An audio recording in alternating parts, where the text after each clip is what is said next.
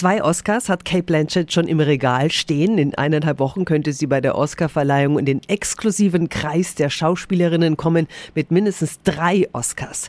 Catherine Hepburn, Ingrid Bergman, Mary Streep. Peter ist unser Filmkenner. Wie stehen die Chancen? Bestens, weil Kate Blanchett in ihrem neuen Film Tar sensationell ist. Und das sage ich nicht nur, weil ich auf sie stehe.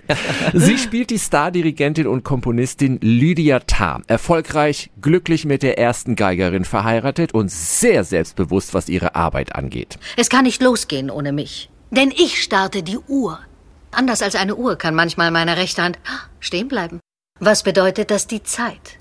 Stehen bleibt. Doch das vermeintlich perfekte Leben bekommt Risse, als eine frühere Assistentin schwere Vorwürfe erhebt und sich das Leben nimmt. Ta ist im wahrsten Sinne des Wortes durchkomponiert und zeigt, Macht und deren Missbrauch kennt kein Geschlecht. Es wirkt manchmal ein wenig zu verkünstelt, aber neben brillanten Bildern, toller Musik und einer famosen Nina Hoss als Ehefrau haut einen eben Blanchett um mit ihrer Rolle als Künstlerin im freien Fall. Sechsmal ist Tar für den Oscar nominiert. Ich fresse den Besen, wenn nicht mindestens Kate Blanchett einen bekommt. Meine Wertung 9 von 10 Helmchen.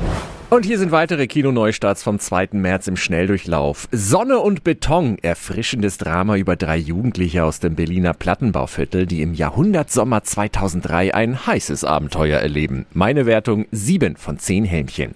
Creed 3, Rocky's Legacy. Erster Film aus der Rocky-Reihe ohne Sylvester Stallone und das merkt man leider auch trotz nach wie vor grandiosen Boxkampfszenen und einem charismatischen Gegner gespielt von Jonathan Majors. Meine Wertung 6 von 10 Hämmchen. Viel Spaß im Kino.